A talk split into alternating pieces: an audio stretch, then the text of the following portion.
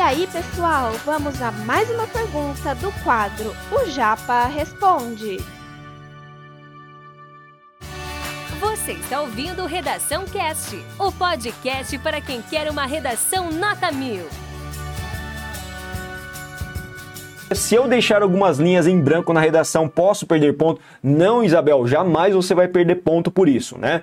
Pelo contrário, existem bons textos, redações nota mil, que já eu já analisei, já vi também, que foram divulgados no INEP no ano passado, que deixaram duas linhas no finalzinho sem preencher. Fez 28 linhas de texto, tá ótimo.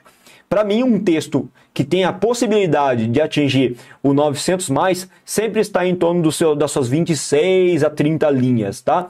Claro que se porventura você verificar que sua redação deixou um espaçamento relativamente longo, nossa, eu deixei sete linhas sem preencher. Então significa uma coisa para o corretor, vai representar que seu texto ele não tem um teor de profundidade argumentativa tão grande quanto deveria ter para atingir um 900 mais.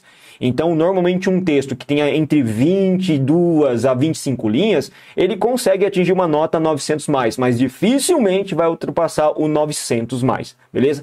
Consegue passar dos 800, mas dificilmente supera a barreira dos 900. A maior parte dos textos que supera a barreira dos 900 preenche quase que totalmente a folha de redação, beleza? É uma característica desse tipo de texto porque ele recruta e exige que você traga um amplo leque de repertórios de produção de, de com conhecimento sociocultural produtivo. Então o Enem tem essa característica também, beleza? Esse conteúdo é um oferecimento da Corrija-me, a plataforma preferida no ensino de redação. Saiba mais em corrijame.com.br.